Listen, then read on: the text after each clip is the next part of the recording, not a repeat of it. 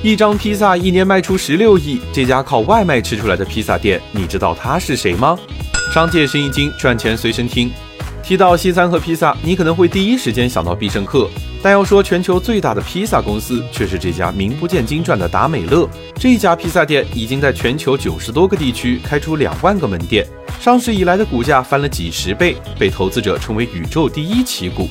而它能有如此的发展，主要靠的是三个快招。第一招是开店快。一九六零年的美国不缺少披萨店，必胜客这样的头部品牌牢牢掌握着披萨市场。想要从这个市场突围，必须要有差异化的竞争方式。于是达美乐的创始人汤姆把破据点放在了快上。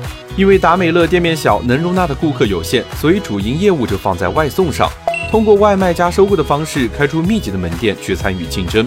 这个打法很成功，不久就在全美开了一千九百家店，成为当时美国最大的披萨外送公司。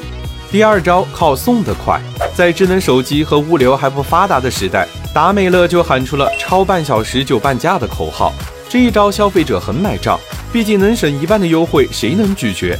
而达美乐基本上也是稳赚不赔，十五分钟做个披萨，八分钟做配送，再给堵车留个七分钟，三十分钟是稳稳拿捏了。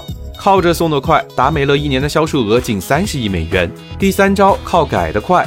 经过几年风光的达美乐，眼看前途一片光明，想要到资本市场去融资，但却没有受到欢迎。不少人觉得快是快了，但这披萨吃起来像纸板。于是专注速度的达美乐开始做改良，换掉了为速度用的冷冻食品，又召集厨师搭配了十几种菜谱，靠改得快的配方，达美乐重新赢得了消费者，股价也翻了个倍。如今，达美乐的中国特许经营店也计划去港交所上市了，想要成为国内披萨第一股。但其实，在国内还有一家披萨店也做得不错，你知道他是谁吗？